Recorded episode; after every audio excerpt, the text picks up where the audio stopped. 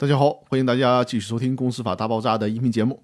这一期带大家一起学习的主题是：公司解散前就卖了股权，那还要承担出资责任吗？通过之前的学习，我们已经了解到了，公司解散的时候，虽然股东的出资期限没有到期，但是呢，均视为到期，必须都得履行出资的义务。实践中肯定存在这种情况，也就是在公司解散之前，某些股东就将股权转让给了别人，那么。卖股权的这个股东在公司解散的时候，还要不要承担出资责任呢？股权从本质上说是股东和公司之间的法律关系，这里面既包括了股东对公司享有的权利，也包括股东对公司应该承担的出资义务。所以说，股权转让导致股东权利义务的一并转移。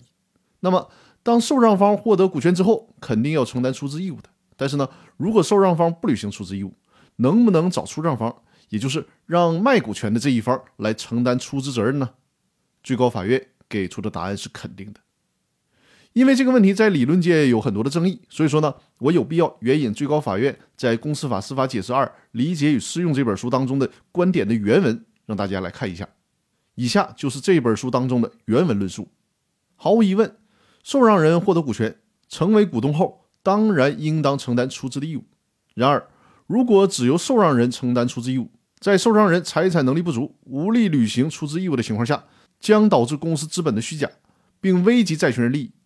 而转让股东在公司已经形成亏损的情况下，将很有可能利用股权的转让逃脱本应该承担的经济责任和出资风险，甚至可能发生转让人和受让人恶意串通逃避债务的严重行为。因此，瑕疵股权转让后，应当要求受让人承担第一位出资义务，同时要求转让股东承担补充出资义务。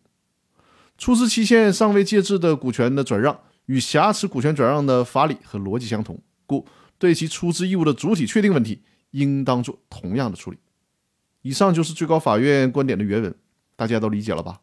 最高法院给出的答案是：即便转让股权的时候出资期限没有到期，但是转让股权之后，公司面临解散了，那么除了受让股权的股东要承担出资义务以外，如果受让股东不能履行出资义务，那么出让股权的原来这个股东还得承担补充的出资义务，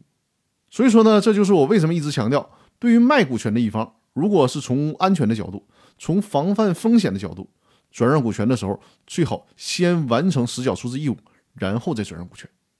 那今天的内容是比较多的，但是呢，也是非常的重要，而且往往也是实践中的疑点和难点，所以说希望大家认真消化。那更多内容呢，我们下期继续。感谢大家的收听，感谢大家的支持。